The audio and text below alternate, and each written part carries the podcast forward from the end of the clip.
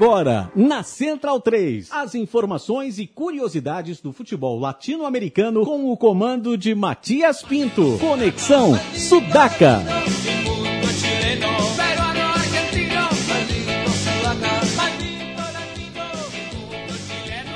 Buenas ouvintes da Central 3, mais uma sexta-feira, mais um Conexão Sudaca começando, invadindo a sua placa de áudio. Como sempre, estou aqui com a presença dos meus dois companheiros de luta. Gabriel Brito. Buenas Matias, buenas Felipe, buenas Leandro também aí na, na mesa de som e a todos os ouvintes. Felipe Bigliazzi Domingues, El Biglia de la Gente. Fala, maestro Matias. Boa noite a todos. Vamos que vamos.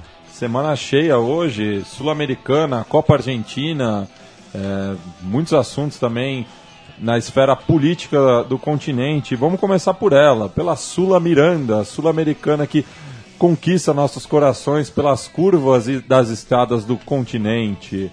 É, a Sul-Americana que essa semana teve a definição dos times argentinos que avançam de fase. Vamos falar do clássico platense, que foi realizado tanto pela Sul-Americana e amanhã tem mais uma edição já pelo torneio Transição da Argentina. O River Plate também passou, assim como o Boca Juniors, que pode pintar aí uma semifinal mais para frente. E também tivemos a classificação do Libertar. Vamos esmiuçar um pouco da Sul-Americana, a segunda competição em importância do continente e também a, a outra, né? já que não perdemos a Supercopa, não tem mais a Comembol. Eu acho que devia voltar Mercosul. tudo. Devia ter todos, devia voltar tudo. Quem, quem quisesse jogar uma competição Inscrições abertas, abertas, você vai lá e se inscreve. Saudades da Mercosul com aqueles jogos à tarde, quarta à tarde. Sim, eu, eu cansei de ver jogos. Eu lembro de um São Paulo e Penharol que eu fui à tarde, coisa louca. Foi, isso é do Leonardo, se não me engano. Sim, 2001. 2001, sim. Depois teve São Paulo e Vélez também. Sim, é. Eu lembro de um São Paulo e Cerro Porteño numa sexta-noite também. Um 4 a 4 se não me equivoco. Jogos. Não, a mesmo... Copa Mercosul era uma baita de uma Copa, né? Assim como a Supercopa, né? Da, dos campeões da Libertadores. E esses jogos à tarde eram uma beleza mesmo. Em 2001, né, foi isso, basicamente, porque foi o ano do, do racionamento de energia do governo FHC, que depois de privatizar todo o setor elétrico e deixar na mão do mercado livre, deixou o país sem energia, basicamente, sem é, abastecimento e o país entrou em racionamento e, e o Brasil para mostrar, para digamos, fazer uma campanha de conscientização da população, começou a colocar jogos do campeonato dos campeonatos à tarde. Eu lembro de um Corinthians e Palmeiras pelo Brasileiro daquele mesmo ano que foi às duas e meia da tarde numa quarta-feira. Duas e meia, não, foi, não só à tarde, como às duas e meia. E a Copa América do Sul, então, teve vários jogos também. Lembro de um Corinthians Independente de Avejaneda. Sim, no domingo. 11 domingo horas da manhã. E à tarde, no sábado anterior, teve um River e Palmeiras no Parque Antártico. Exatamente. Um frio danado, lembro, esse fim de semana. Estávamos, olá para vocês, o Leandro e a mim falando aqui. Estávamos, Gabriel, esse dia de Palmeiras e River Plate, tínhamos voltado de Mongaguá. Eu e você, olha quanto tempo Sim. somos amigos, hein? e, na, e onde a gente viu esses jogos todos à tarde, que era Passava na Band, eu acho, o Mercosul. E na gente, PSN, né? Na PSN também, mas na praia só Band, né? E a gente lá se intoxicando de futebol mesmo com praia e de outras coisas. É, memorável, dois gols do Lopes e dois gols do, do Cardete, do Chapolin Cardete, depois foi jogar no Racing. Né? Um time do River que era muito bom, tinha o Ortega. Nossa, o Lopes, o, o popular Tigrão, Astrada. teve uma fase no Palmeiras de 10 ou 15 jogos que parecia que ele era uma espécie de Edmundo na, jogando no meio de campo. Mas aí, de repente, ele desapareceu do mundo. E ao fundo estamos ouvindo aí o álbum Viva Chile, do Inti Limani, é, já que essa semana, semana de independência do Chile, e o Chile também nos traz é, questões polêmicas aí, né? A gente falou semana passada, citou, né, o caso do, do, dos atentados que tem pipocado no Chile, o Gabriel, nosso representante aqui da Central Autônoma, está sempre ligado aos movimentos políticos na América do Sul. O que você poderia dizer, Gabriel? É, sobre esse atentado, né? Começaram, foram presos três suspeitos hoje e é uma coisa mal contada, mas nós temos que podemos fazer algumas ilações em cima de, de fatos recentes da política chilena. A Michelle Bachelet é, sancionou uma lei de. Sancionou não. ela revogou a lei de anistia dos militares chilenos em, re- em relação à ditadura Pinochet. E, obviamente, isso gera movimentações estranhas ali por nos subterrâneos da política. Assim como aqui no Brasil também, algumas vezes nós vemos os, aquilo que a gente considera totalmente aposentado e ultrapassado da política, às vezes a gente esquece que ainda atua e influencia de alguma maneira, né? Então, do mesmo jeito que alguns depoimentos inéditos e inéditos no, no senti- no sentido do que foi revelado é, da- sobre a Comissão Nacional da Verdade, promovida pelo governo federal do Brasil, geraram algumas consequências, né? Como, por exemplo, o assassinato do, do ex-coronel Paulo Malhães, que, começou, que contou como era a Casa da Morte em Petrópolis, onde se aniquilava opositores do regime militar, e logo depois desse depoimento apareceu morto em sua casa de campo em Nova Iguaçu, né? Na zona rural de Nova Iguaçu. Então, se você mexer com, a com o passado e aquelas, os segredos da ditadura no Brasil gera alguma coisa, ainda hoje, no Chile não é tão diferente, creio eu, né? Não, sei, não seja muito diferente. Então, logo depois da, Chile ter sancionado, revogado a lei de anistia dos militares, ocorreu atenta, ocorreram atentados em, em Santiago e Valparaíso, não é isso, Matias? Valparaíso. Isso, isso mesmo. E- É Valparaíso, que vale lembrar, tem um simbolismo grande, porque o, golpe militar no Chile começou em Valparaíso, né, com a armada, né, a, Sim. ma- a marinha chilena, e também a cidade do Pinochet, a cidade onde, onde o Pinochet é, nasceu e foi, foi criado, e que também ele é, transferiu o Congresso chileno para Valparaíso. Então Valparaíso tem, além de ser o maior porto do Chile, também tem essa importância política. Sim. E também, pra quem tem, não tem noção, é bem perto de Santiago, não Sim, demora uma- uma nada para de chegar. Santiago, você tá lá em Valparaíso. Então, na- praticamente dois ou três dias depois disso, apareceu o atentado, né? E são os. Quem apare... quem- Os bois de piranha que aparecem algemados pela polícia são três jovens que parecem universitários e tal. Inclusive com. Dos três, dois vestiam moletons de uni- universidades norte-americanas, né? Mas Vou, por enquanto, vamos levar isso aí pelo lado da. pelo lado aleatório, né? Enfim. É, Tivemos também mais um 11 de setembro, né? Nos últimos dias. Hoje é 19, há oito dias atrás tivemos uma, o 41º aniversário do golpe de Estado que derrubou e assassinou Salvador Allende. Então tem todo esse contexto político que, relacionado ao, ao passado da ditadura chilena. E agora esse esse caso assustador não deixou vítimas, não, ninguém morreu nas explosões, 14 feridos, mas é uma coisa que deixa uma pulga atrás da orelha considerável, né? E eu recomendo aqui o artigo que quem me passou foi o camarada Felipe aqui ao lado, no, do Juan Francisco Coloane, que um, um artigo chamado O Chile novamente à beira do terrorismo eh, político, publicado no elciudadano.cl.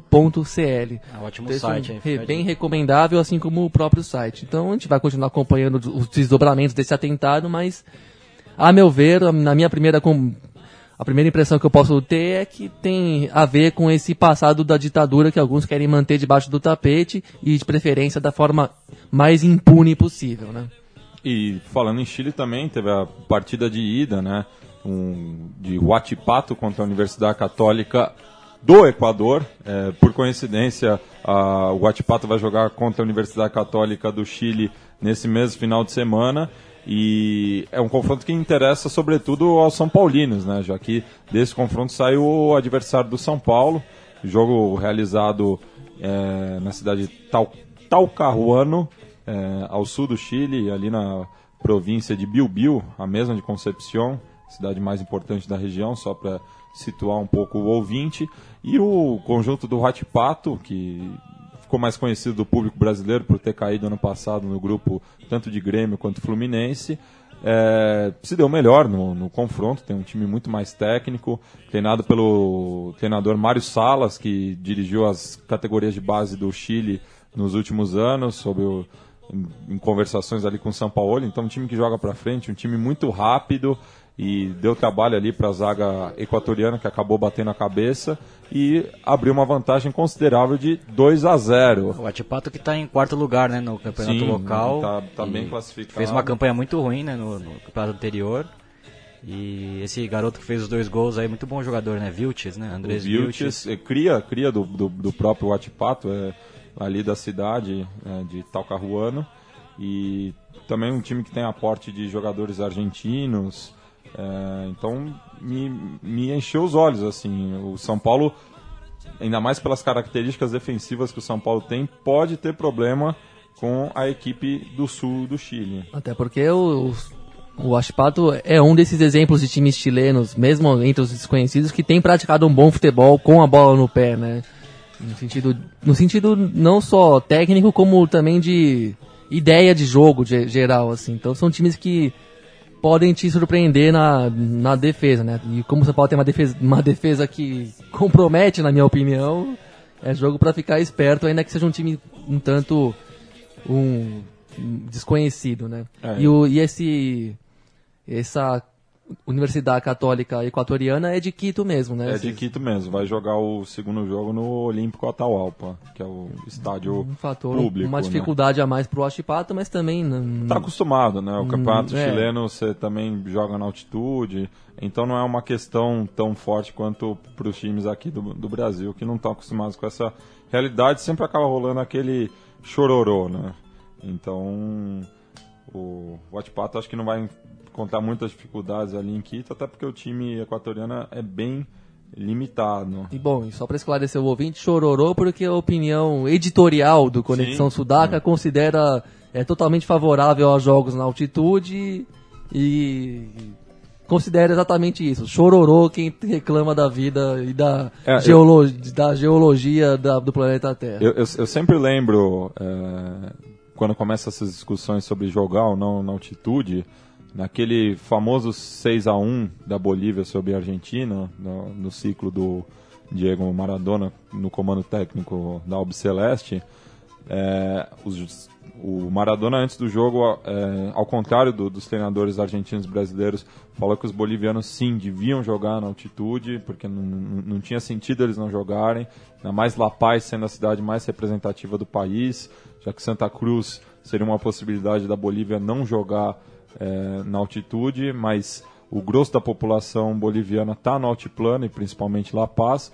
E a torcida de La Verde levou um bandeirão com os dizeres simples: aqui nascimos, aqui rugamos. Então não, é, não tem outro. A, né? ver, é um erro que Exato. Eu... É tão simples quanto.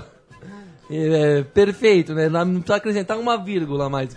Nascemos aqui, como é que não vai ter jogo aqui? Não, é um, e já discuti muito isso com o nosso amigo Ricardo Fernandes, né, que teve aqui na semana passada, o, o porquê o Peru não utilizar a altitude de Cusco, né, com, nas eliminatórias, né, já que o Peru costuma jogar sempre em Lima, né.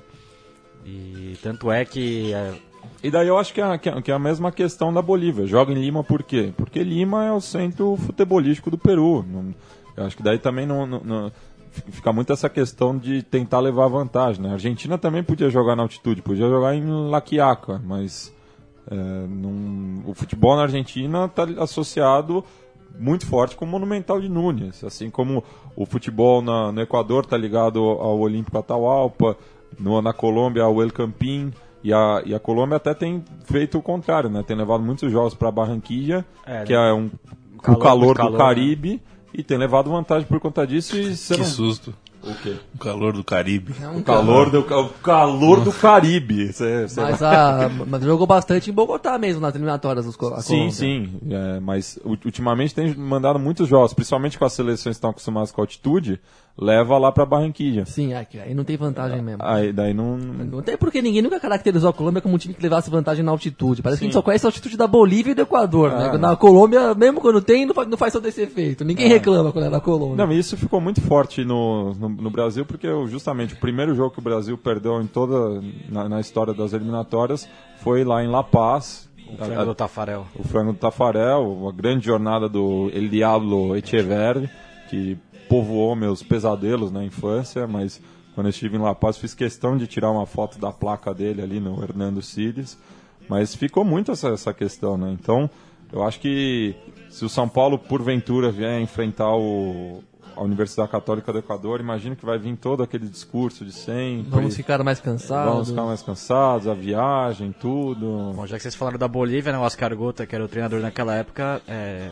Reassumiu o comando, é, e né? agora pediu demissão, né? Que a- Ah, ele o- que fez um grande trabalho pelo Bolívar, que a gente elogiou durante toda a Libertadores também. A Bolívia foi muito mal né, na- na data FIFA e, segundo eu li, o Américo Galego, treinador O argentino. Tolo Galego? Tolo Galego tá para assumir a, a seleção boliviana, né? Bueno. O, E- o Tolo Galego que tem uma história curiosa com a altitude também, né? Que por conta do Mundial do México, a Argentina fez a sua preparação ali na província de Jujuy e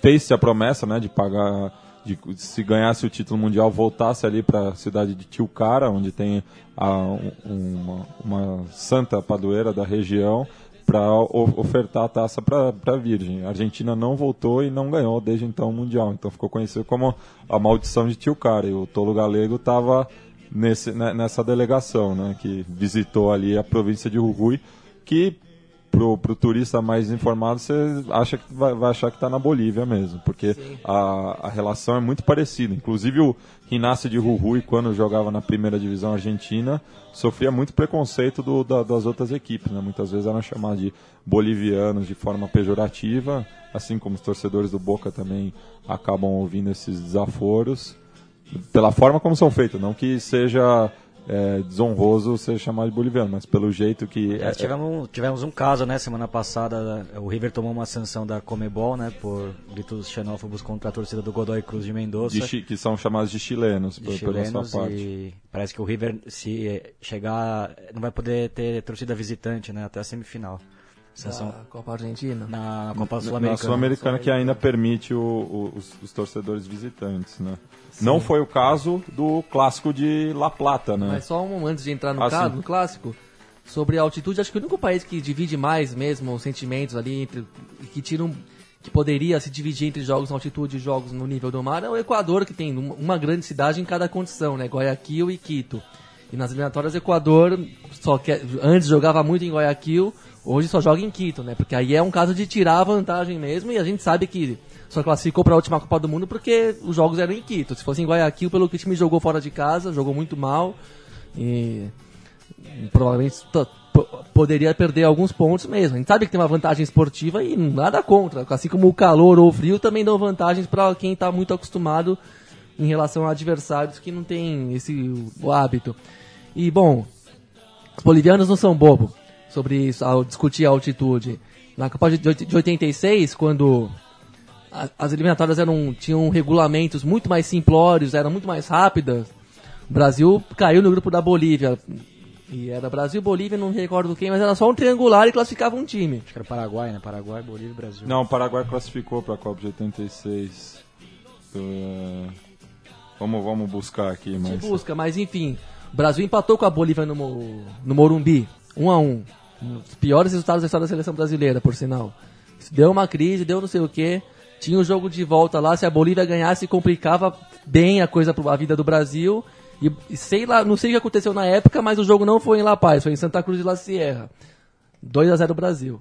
Aí acabou o drama. Então, vai lá, explica, vai combinar com eles que é, legal jogar em Santa Cruz. Não, e, e só falar de, de Bolívia, né, já que estamos na Sul-Americana e ainda estão representados times de todos os países, né, apesar desse descompasso entre o número de vagas e, e participantes, né, e é uma coisa completamente é, megalomaníaca, né, tentar favorecer parceiros, aliados políticos eh, a Comembol ao, ao redor do continente. Sem dúvida, é um excesso de times da Copa, Copa Sul-Americana. A gente é a favor da Copa, nem pensar em discutir Sim. que a Copa Sul-Americana é um estorvo, tira, caça-níquel, tira a atenção dos times. É um ótimo, é ótimo que tem esse campeonato, mas é uma, o regulamento é, é uma baderna que não dá nem pra entender Não, como é a- que é o mata-mata. É um mata-mata torto, Não, né? e que poderia ser simultânea a Libertadores. A, a né? Libertadores e os dois serem torneios Podiam anuais. correr o ano inteiro, Sim. os dois campeonatos e tal. mas eh, já que estão todos os times ainda representados, já que já estamos na segunda rodada eliminatória, né, e pelo menos cada um classificou, cada país classificou um representante, e tem um confronto de mata-mata que vai deixar ou Bolívia ou Peru sem representantes na próxima fase, confronto esse foi realizado na altitude de Sucre, é, que foi o resultado de 2 a 2 entre o universitário local e o César Vallejo, o universitário que foi campeão, É, foi o campeão, boliviano, né? o atual campeão. É o atual campeão boliviano.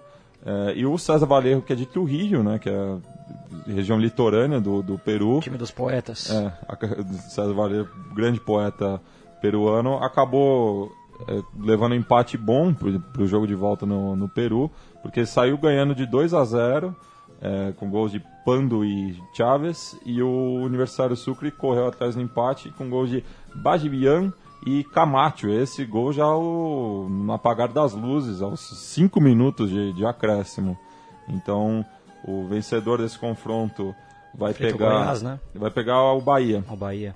É, então, Bahia pode ter que visitar aí Sucre, é, que é uma cidade também muito importante na, na política boliviana. É, retomando o clássico platense, né? Esse daí teve história. Esse Sempre, né? Sempre, tem- folclórico. sempre folclórico e, infelizmente, para o torcedor do Rinácia, não deu mais uma vez. É, o Reinaldo tem muito azar, né? No estádio único no de La estádio Plata, La Plata né? e até chamou os favores de um bruxo, De um curandeiro... um curandeiro anão. Ah, não. é, para fazer os trabalhinhos lá é, no, no Estádio Único de La Plata. Estádio esse que ficou muito conhecido pelo 7 a 0 né? Que o Estudiantes, na, na briga pelo Apertura de 2006, ponto a ponto com Boca, a Barra Brava do Rinácia no jogo com, com o Boca deu uma apretada, né? Como eles dizem, para que o, o Rinácia entregasse o jogo para o Boca e não ajudasse os Estudiantes. Os jogadores entenderam o recado, perderam para o Boca de 1 a 0 é, também para não, não se comprometer. Mas quando teve o clássico, eles deram um troco nos torcedores, entregaram os pontos de vez, acabaram perdendo de 7 a 0 e o Estudiantes, numa arrancada impressionante, acabou sendo campeão é, no jogo de desempate, né? Era o ciclo do Lavolpe pelo, pelo Boca, ele tinha que vencer os últimos dois dois, jogos. jogos. acabou empatando um, perdendo o outro. Ele falou que se não fosse campeão, raspava o bigode, né? É, ele que é conhecido pelo, pelo bigode portentoso, né? É, inclusive fez muito sucesso no México também, onde essa, os pelos faciais são deveras valorizados. É, mas o Estudiantes acabou sendo campeão em cima desse time do, do La Volpe e o estádio então ficou amaldiçoado, né, pelo, pelos torcedores Não, do mas só uma-. Uma lembrança sobre esse jogo Boca e Ginásia, que a torcida do Ginásia intimidou o time. Eu acho que não foi 1x0, acho que esse jogo tava 1x0 para o Ginásia, se eu tô bem lembrado. Aí foi pro intervalo. No intervalo, a torcida invadiu o vestiário Ah, do time, arrumou uma, uma confusão, ameaçou de tudo quanto é coisa mesmo, até de morte, uma loucura. Aí o ginásio acho que suspendeu o jogo. Aí o jogo retomou em outro dia. Só o segundo tempo, não os 90 minutos. Começou, re- recomeçou 1x0 pro ginásio e tinha que jogar mais 45 minutos no estádio, no estádio único de La Plata. O Boca fez três gols, se eu não me engano, nesse segundo tempo. Claramente, com toda a facilidade, a facilidade Dois do gols, mundo. dois gols Dois do gols. Boca. E aí eu, o- sabia, eu sabia que a diferença tinha sido de, de um de gol. um. É. Enfim, aí o jogo chegou, a- o jogo foi interrompido num dia e continuou no outro. E nesse outro dia o ginásio já estava claramente entregando os pontos mesmo. Mas é um complexo, né? Porque La Plata dizem que eu nunca fui, mas a cidade é dividida mesmo, né? Os estudiantes não têm mais torcida que o ginásio. Não. E a história dos estudiantes é. Tanto até que a, a Broma, se eu não me engano, é que a última pesquisa que saiu, o Rinácia tinha acho que 53% da cidade, mas era uma. na- no- nas pesquisas, né? Isso daí dá, dá um empate técnico, né? E o Rinasa que sofre muito, né, no, no histórico contra o Estudiantes, né? Principalmente o recente, né? Desde o... Impressionante mesmo. E, Ah, e amanhã tem um novo confronto, né? Novo confronto. E, e também, no, no ano que o Estudiantes foi campeão da Libertadores, o Rinácia teve aquela promoção impressionante, né? Que perdeu de 2 a 0 do Atlético Rafaela, lá na província de Santa Fé. E no jogo de volta, nos- os, os três gols do Rinácia saíram nos últimos minutos. E dois, o último foi de cabeça do atacante Ne- Neil, que agora está no Rosário Central, e que também é um anão, né? Ele tem acho que 1,60, 1,50 alguma coisa. Então, esse anão deu sorte pro, pro Rinácia, diferente do, do curandeiro. É, eu- mas acho que apesar da derrota, o Ginásia é, tá num, num processo de reconstrução, né? O Ginásia que caiu pra, pra B Nacional, voltou a, a duas temporadas. E sob o comando do Troll é um time com muito, muita molecada. O Ginásio é um clube que, assim como o Estudiantes, revela bastante jogadores. Fez uma campanha muito boa no último torneio. Um time que joga, é, tem um sistema muito sólido, assim como o Estudiantes, né? O Estudiantes que também é treinado pelo Peregrino, que, é o, que era zagueiro do, daquele Vélez, campeão da Libertadores e do Mundo, sob comando do Carlos Bianchi. Ele meio que segue o mesmo modelo do Bianchi, né? Um time que joga um 4-4-2, bem ferrenho. É, tanto é que o confronto diz muito a cara desses dois times, né? O primeiro jogo foi 0x0 e o segundo foi 1x0, um jogo suado. E, e na, na, minha visão, o Inácio era mais merecedor da, da vitória, né? Não, os jogos... Propôs muito mais Sim. o jogo. O primeiro jogo foi, foi mais amarrado, foi no campo do ginásio, o ginásio pressionou bastante, mas não conseguiu sair o gol, independente do time, o Estudiantes tem muita experiência nesse tipo de jogo, né? Então sabe se defender. É, tem alguns jogadores rodados. Tem, tem gente rodada, então se segurou. No jogo de volta, o Estudiantes tinha que jogar. O jogo foi equilibrado, em momento algum o Estudiantes foi superior, aí saiu o primeiro gol, o único gol do confronto do uruguaio Vera, né? Em cruzamento do lado esquerdo, ele entrou cabeceando meio desengonçado, mas botou para dentro. E depois o ginásio pressionou, perdeu o gol, teve chance. E o jogo foi até o final equilibrado. Aí nos últimos minutos o ginásio já sentindo o drama dessa freguesia toda, começou a perder a cabeça, bater, ter expulsão antes e depois do jogo acabar. Aí ficou complicado e mais uma vez o Estudiantes escreve mais uma página vitoriosa sobre o seu rival, né? E o falando ainda desse confronto, né? Puxei aqui é, nos dados, a última vitória de visitante do, do Rinácia foi no ano de 2003. Então já são 11 jogos que o, o Lobo Platense não consegue o resultado Quer dizer, não venceu ainda no estádio único, né? Isso. É, não, não, venceu no, no, estádio único, jogos oficiais, daí já o, os amistosos é, eu não tenho é. Não, não tenho acesso Esse aqui. foi o primeiro confronto internacional dos duas equipes, né? Tanto é, é que o meia Roman Martinez, ex-Tigre, um bom jogador, já rodado, disse que o que faltava para os estudiantes contra o ginásio era vencer um jogo, uma disputa internacional, e eles conseguiram. É, e o esse jogo também ficou marcado uh, na partida de ida, né, pela provocação do goleiro Agostinho Silva do, do Estudiantes, a torcida do, do, do Rinácia, já que o jogo foi realizado no, no estádio, no Bosque, no né, Bosque. Com o Bosque de La Plata, como é conhecido o estádio do, do Rinácia, que fez o, a menção ao 7 a 0 com, com as mãos pelas costas, né. E na volta, o o relator partidário mais conhecido do, do Rinácio, o senhor Alberto Raimundi, aquele que enlouquece no, no, em qualquer jogo, né? Ele até teve um episódio lamentável ainda nesse torneio de transição, no, no jogo contra o River Plate, que ele acabou chamando o Teófilo Gutierrez de, de macaco, né?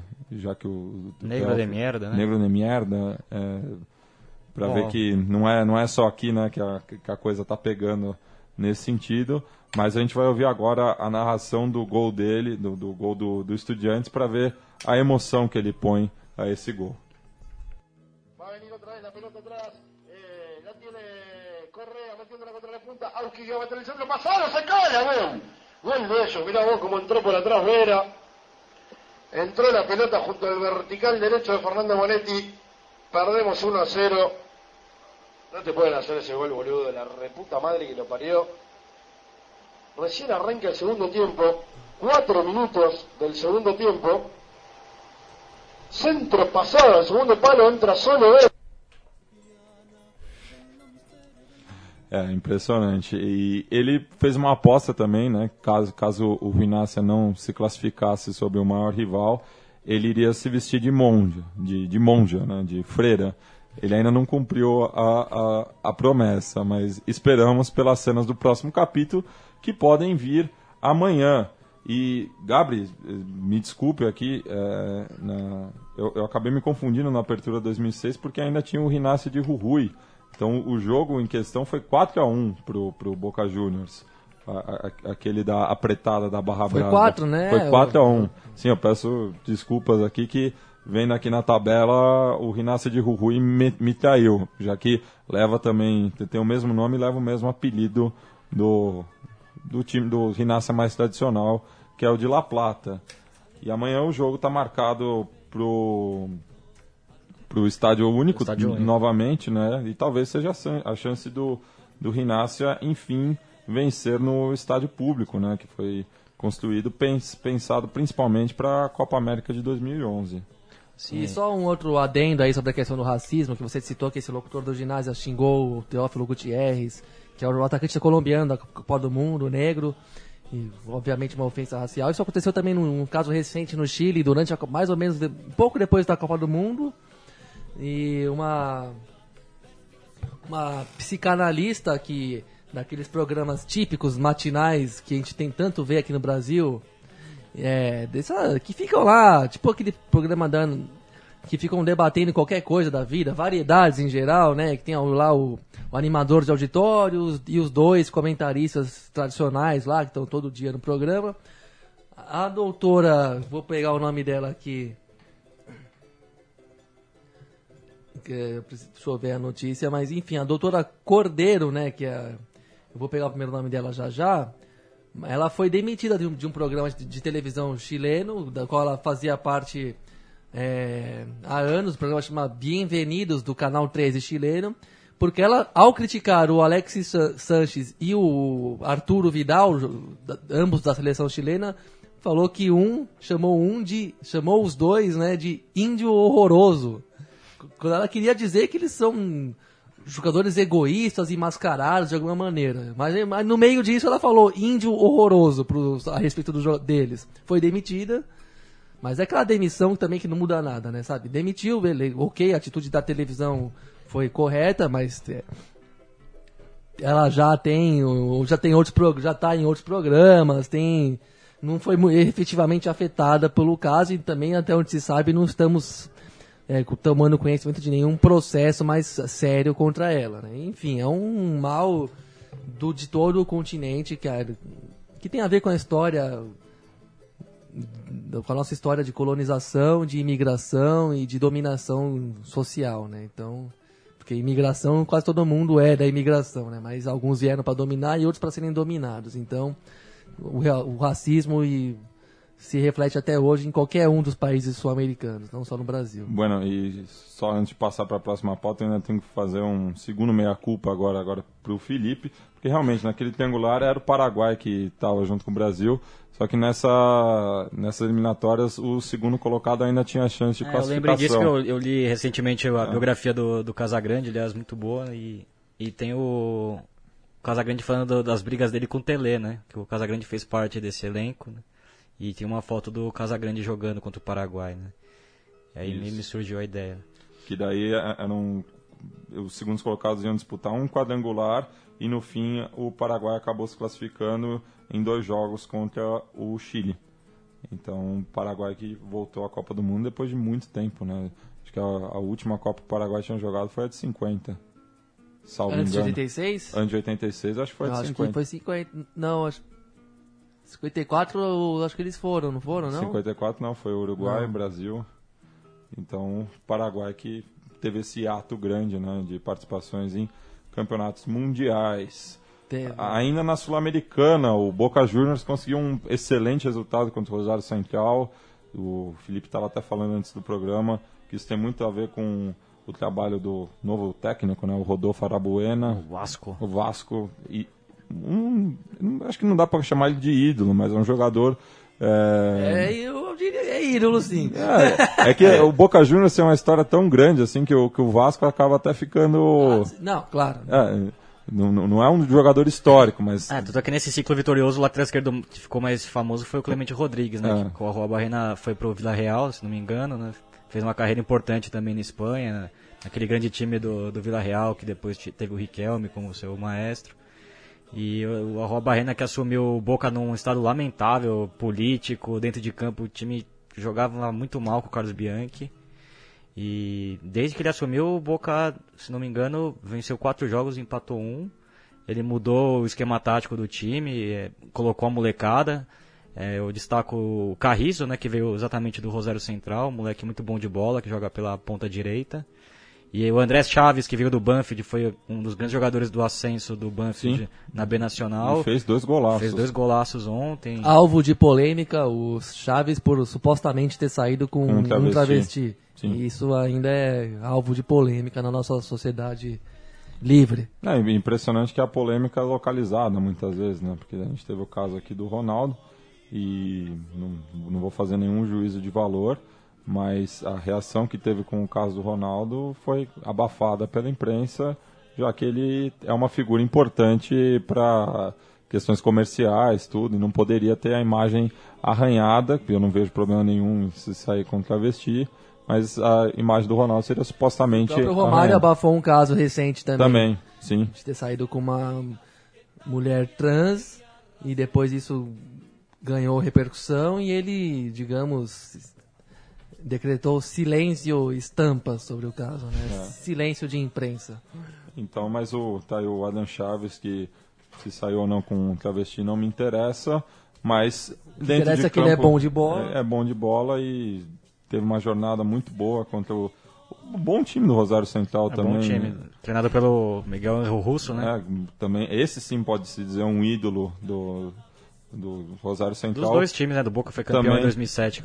Mas o Rosário Central muito por conta do, do, do título simbólico do Rosário Central sobre o News Old Boys, que é o abandono, né?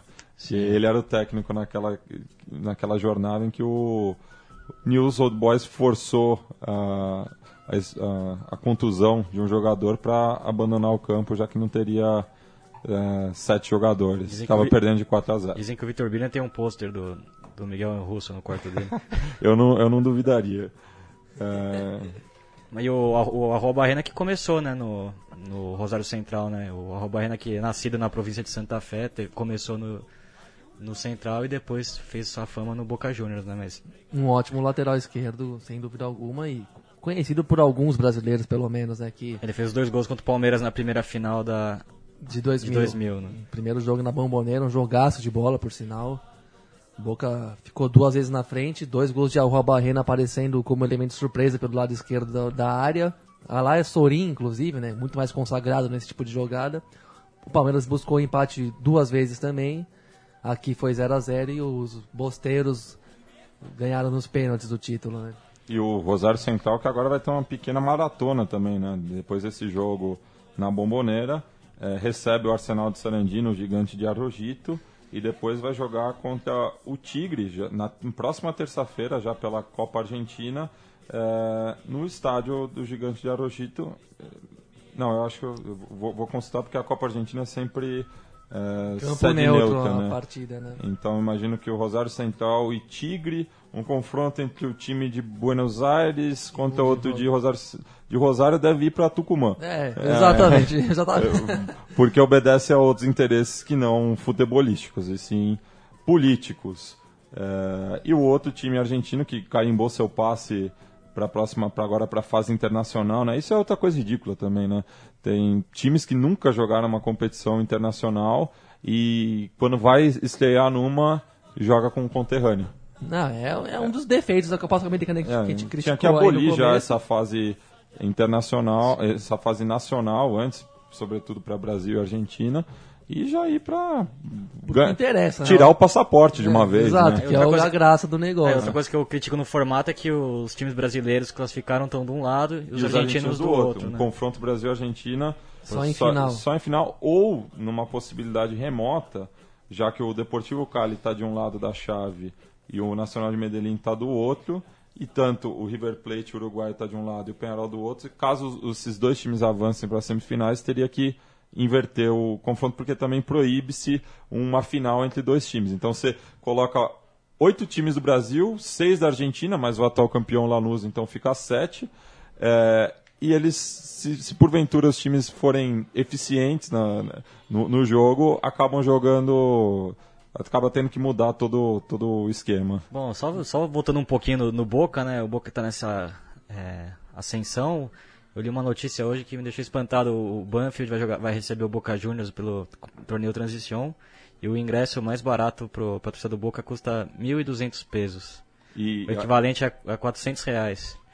O Banfield vai receber o Boca? não, é. o, o- é, o Banfield vai ser justamente Mas, por vai conta ter, mas dos pode torce- ter torcida visitante? Não, é que tá tendo uma polêmica com os torcedores neutros. Que é, obviamente, que isso é uma coisa indisfarçável. É, né? indisfarçável. Inclusive o, o River Plate, quando foi jogar em Mendoza, tinha um setor separado para torcedores neutros.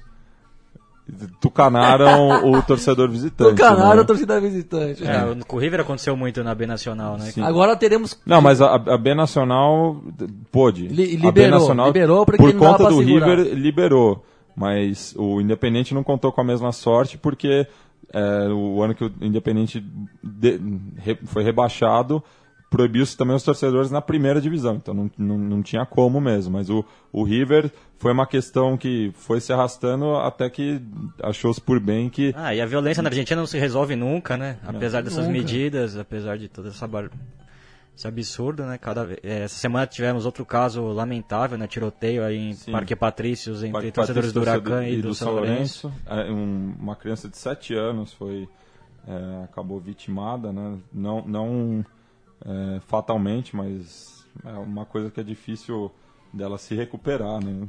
É, Que um tamanho isso foi no absurdo, né? final de semana ou foi no meio de Não, semana? foi no meio de semana quando o São Lourenço foi jogar Jogou no o cilindro, Defensa- Defensa e de- Justiça. Defensa e Justiça no cilindro de Avejaneira. E o Huracan jogava pela B Nacional em Parque Patrícios, né? Quer dizer, né? cê- Só de estarem mais ou menos perto um do É, outro, e- eles já arranjam um motivo. e não ontem o- no mesmo estádio. E ontem o Racing jogou com argentinos também no Parque Patrícios e no mesmo horário de, de Boca e Rosário Central, podendo ter um confronto ali também, já que o- É, próximos, os né? estádios são ali na zona sul de, de Buenos Aires, então são bem próximos e o caminho eh, que a torcida do Boca faz eh, é próximo do caminho que os torcedores do Racing têm que fazer passando, né? Do, do Rio Riachu- Riachuelo. Eh, a Vejaneira está logo abaixo de, de La Boca, então o, o confronto poderia ser evitado, né? Ah, é uma loucura. Eu fico imaginando a loucura, porque o tiroteio foi às 5 horas da tarde na Avenida Caceiros, que é uma avenida principal do bairro. Então imagine muita gente saindo do Qualquer trabalho. coisa, é, é sem limite mesmo. E, e- e só falando desse confronto Banfield e Boca, né? O, no final de semana teve o clássico do Sul, o Sul da província, né? Que é o, o Lanús e Banfield, que na verdade não é o clássico histórico, mas nos últimos anos ganhou importância por conta dos dois times estarem sempre na primeira divisão. O Banfield teve um, um- rebaixamento, mas já voltou agora para primeira divisão. Então são hoje as duas equipes mais fortes da, do, do sul da província, é, da- da- do conurbano, né? E era um Boca e River das casamatas, né? Porque de um lado estavam os irmãos Esqueloto, no lado Grená, e no lado Alviverde estava o Matias Almeida, Tias Almeida, é verdade. é, que além de, de ter sido um, um ídolo do, do River Plate, ainda é- era o técnico na, na subida, né? Então, Foi 1x0 pro, pro Lanús, né? 1x0 pro Lanús, gol do, Silvio Romero. do Silvio Romero. E o agora o, o Matias Almeida vai receber o Boca. E eu imagino que esses índios neutrales aí vão fazer ele se lembrar disso. É, o Almeida teve uma polêmica com a torcida do Boca, né? No último, Sim, seu o último último clássico, superclássico. Fez gestos em La Bombonera. f- Teve que ser levado até o vestiário pela polícia. Mano, e já que a gente estava falando também da, da Sul-Americana, né? O último representante argentino agora na fase classificado para a fase internacional é o River Plate, que ganhou as duas, tanto em Mendoza quanto no Monumental de Nunes, e dois gols do Rodrigo Mora, né? Que vem se firmando nesse elenco, ele que eh, teve passagens instáveis, né? Tanto pelo Defensor quanto pela Universidade de Chile. Ele que não vinha se acertando, mas no River, sob o comando do Marcelo Galhardo, que está invicto, né? Tá invicto, jogando um bom futebol. um bom futebol. O Ri- River volve a ser River, né? Agora volta a disputar uma competição internacional também contra um adversário que não traz boas lembranças ao River Plate, né? Já que vai jogar com o Libertar, que naquela Libertadores de 2006 eles se enfrentaram tanto na fase briga, de né? grupos quanto nas quartas de final. E nas quartas de final teve aquela briga famosa dos borrachos del Tablon eh, contra a polícia paraguaia no Defensores del Chaco. Então agora o River Plate volta ao Defensores del Chaco para enfrentar o mesmo Libertar, que já se classificou também, eh, despachando a equipe do Barcelona de Guayaquil, que por sua vez já tinha batido o Aliança Lima do nosso amigo Ricardo Fernandes.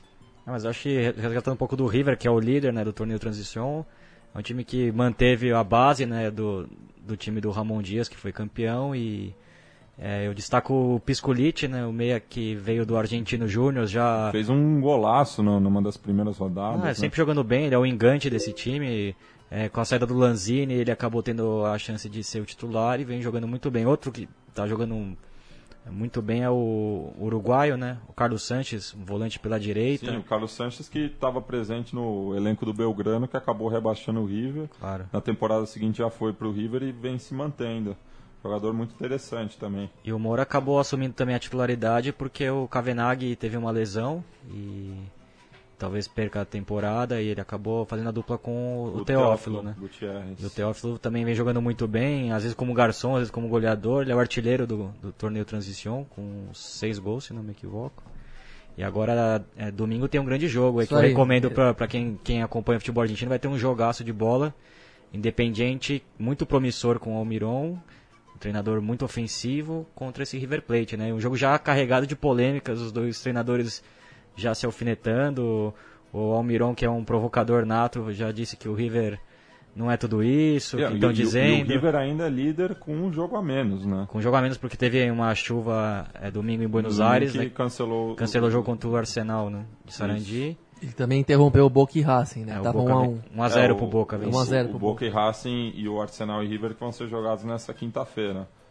Então uma maratona aí pro River, né? De- E o- tem os dois artilheiros do campeonato em campo. O Teófilo Gutierrez, que você falou, tem seis gols, é o artilheiro isolado. E atrás dele, o Federico Mancoejo, do Independente, que nem, que nem é um atacante, Não né? é.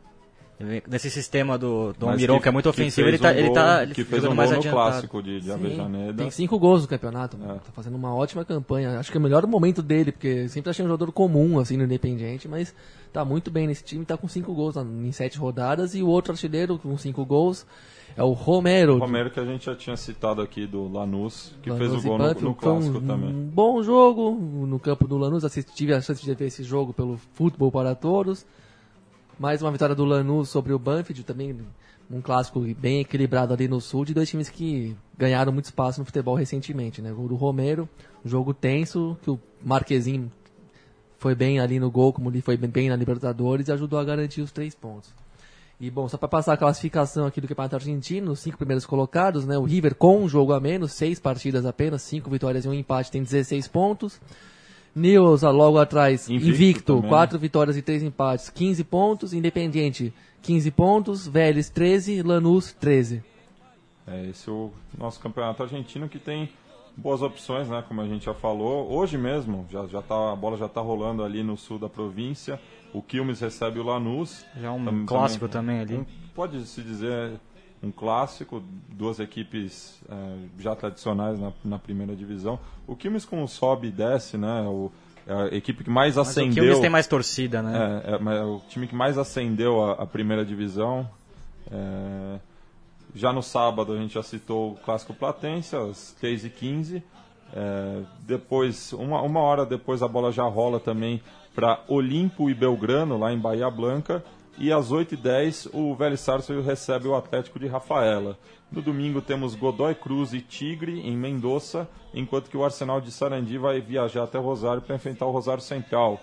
O Banfield Boca Juniors já citado lá no Florencio Sola, ah, no sul da província, enquanto que mais tarde o River vai receber o, o Independente num clássico também de muita rivalidade.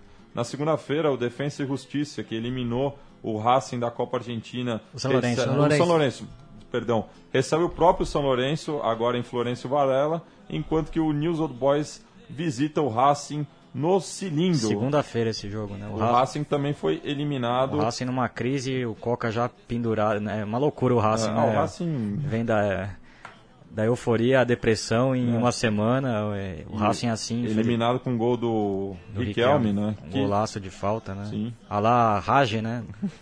Na- Lembrou muito o gol do Rage na Copa de 94. O Fran, a imprensa argentina destacou também um gol do Francesco ali, muito parecido. No jogo contra o, o Espanhol, né? Deportivo Espanhol. Sim. E, bom, o Riquelme impressionante, né? Eu tive a oportunidade de ver o jogo ontem, passou pela ESPN. O Argentinos que vem fazendo uma campanha medíocre na B Nacional. O Riquelme ele sendo poupado, jogando apenas jogos mais é, em La Paternal. E ontem. Romário, né? Romário. Ah, mas também. Também tá certo, É. né? pô? O Alex também aqui no, no Curitiba também tá priorizando os jogos no Couto Pereira. Só sai quando a coisa tá mais apertada. Mas você vê a diferença É. do nível técnico, né? De um jogador como o Riquelme para os demais, Ah, tanto já- como já- o Alex aqui. Já, já chamam um, um jogador adversário para marcação. Se ele não jogar, pelo menos vai abrir espaço para os outros, né? Porque a marcação vai. c- Sempre sabe que dali pode sair coisa, então não, não, não tem como ficar de bobeira. É, um fato curioso é o Racing jogar em Parque Patrícios, né? Me lembrou o filme El Secreto de Sus Ojos, Segredo né? de Que tem uma cena emblemática da uma perseguição no meio da torcida do Racing no estádio do o filme que É um plano de sequência de mais de 4 minutos, né? Uma Filme- cena forte do, do, do, do cinema filme- argentino. o segundo filme a levar o Oscar pra Argentina, né? Sim, depois da história oficial. Então fica a dica aí pra quem não assistiu o filme, um baita filme com o Ricardo Darim, né? Que já é o, É, um, tá. um querido do, do público brasileiro que, que aprecia o cinema argentino. Então só... Sobre a Argentina ainda, se- bom, não sei se acabou o tema de futebol na Argentina, que depois eu partiria para um noticiário político aqui dos Por favor. nossos vizinhos. É, no dia 11, a Câmara dos Deputados Argentina é, aprovou a Lei de Pagamento Soberano da Dívida. Né? Como a gente sabe, os fundos abutres, né, como se diz na Argentina, voltaram à carga e conseguiram uma sentença favorável de pagamento integral da dívida que eles co- compraram em- por volta de dois, por um, pouco depois daquela grande crise de 2001, né? Só para recapitular rapidamente, esses fundos financeiros ali, né? é, assumiram a dívida da Argentina por um valor nominal, por um valor, os papéis da dívida argentina por 10% do seu valor nominal e para, digamos, negociarem eles as, as, a. Só que depois eles passaram a cobrar o pagamento de 100% da dívida que eles pegaram por 10%. Enfim, sempre foi um, um caso de digamos, de agiotagem internacional notório, né, de exp- superexploração de dívidas públicas que, que a gente sabe como são questionáveis. O juiz Thomas Griesa, da Corte de Nova York, julgou procedente o, o, o pedido dos- do- desses fundos e obrigou a Argentina a planificar o, o pagamento da dívida, nesse caso de um, cerca de 9 ou 10 bilhões de dólares, o que tem um peso considerável na balança argentina, e de uma maneira mais rápida, né, em curto prazo. Não, não para só esse ano, mas para os próximos anos, refinanciar essa dívida e garantir um pagamento para esses fundos. A Argentina claramente não quer pagar, até porque não pode muito mesmo, não tem condição, e organiza a sua reação. Então foi aprovado esse pagamento da lei, é, da lei de pagamento soberano dessa dívida, que, que significa a liberação não, não compulsiva de que esses fundos venham saldar suas dívidas na Argentina, em solo argentino, porque de acordo com os acordos que, o, que os governos Menem, que os governos anteriores fizeram, as dívida, a dívida poderia ser arbitrada em cortes internacionais, no caso a corte de Nova York, coisa que o coisa que o Brasil também em sua era de, de privatizações também aceitou em casos de polêmicas entre acionistas e governo Que, que permitiu o no- julgamento em Nova York e não na sede da empresa em questão, né? Que nem aconteceu com o governo do áudio também, né? Que acabou cobrando as dívidas em dólar. É, Exatamente. Que, que é um tema muito caro para a Argentina também, né? Caro nos dois sentidos. Exato. Já que a dolarização é, é pauta por lá, né?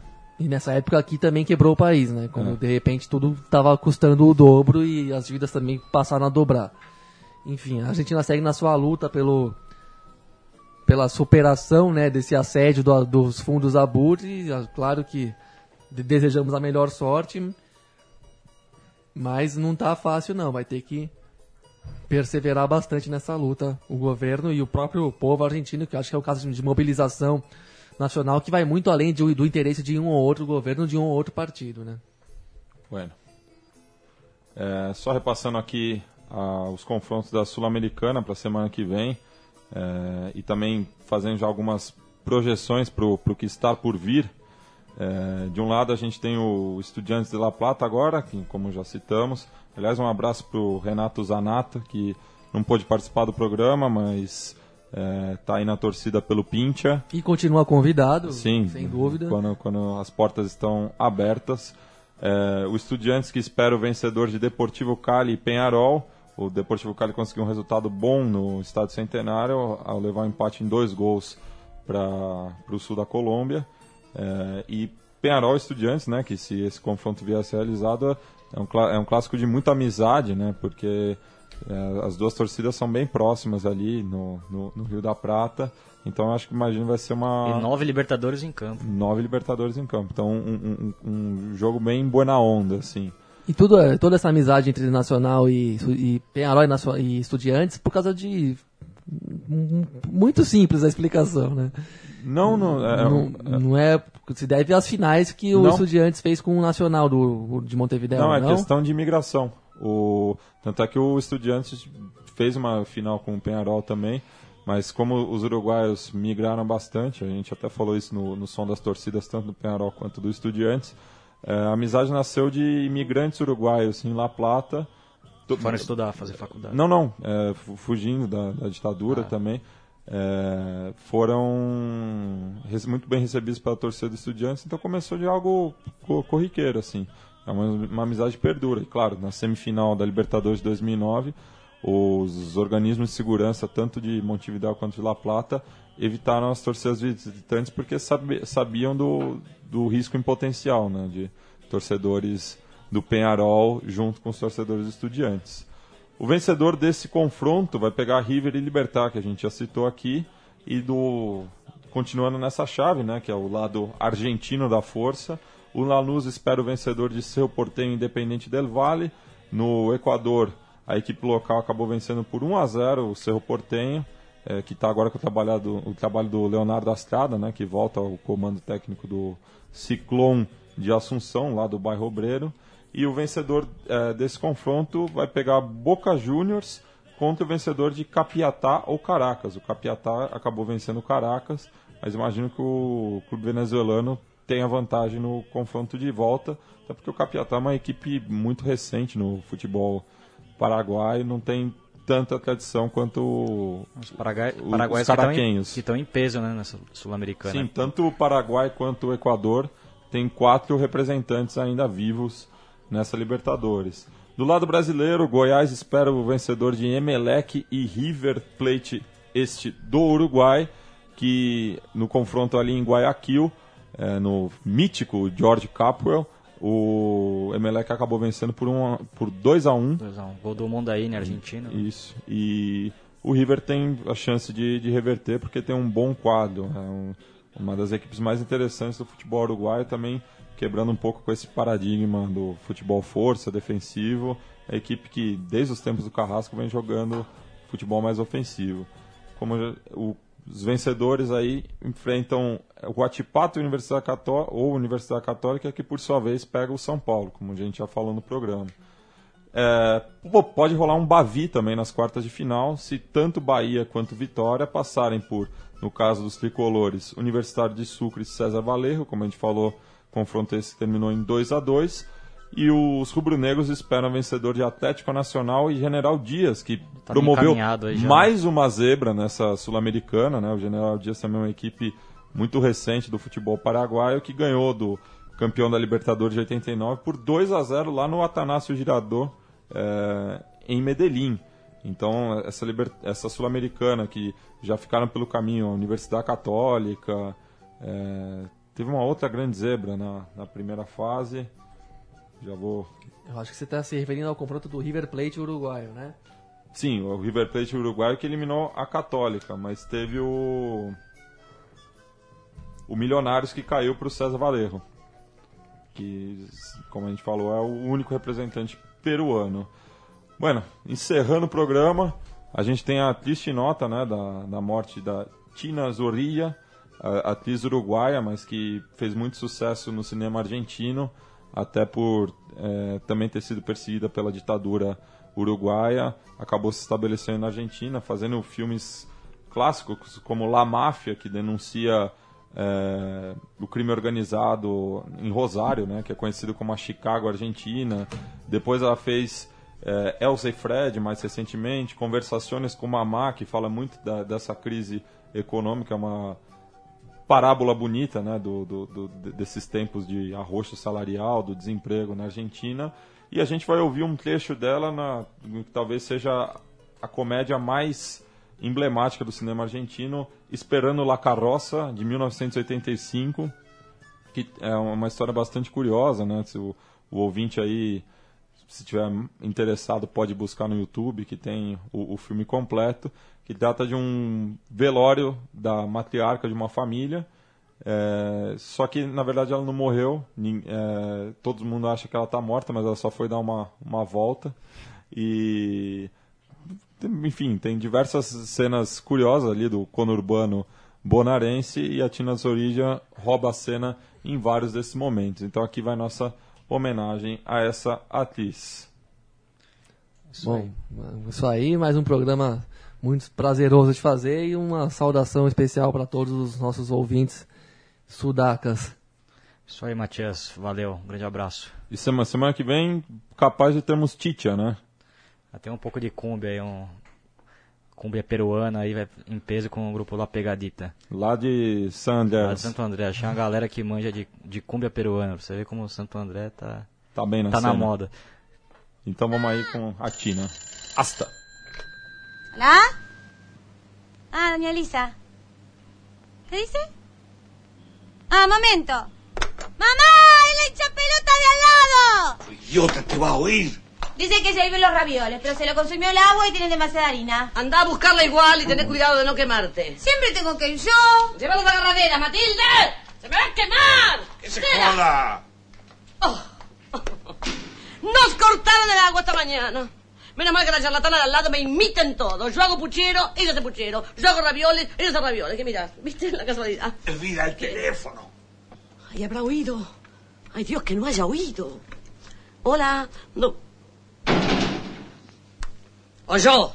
¡Qué criatura estúpida! Mamá, dice doña Elisa que nos vayamos todos a la mierda. ¡Minusválida mental! ¿Quién te enseñó a dejar el teléfono descolgado? ¡Nadie! ¡Aprendí sola! ¡Oh!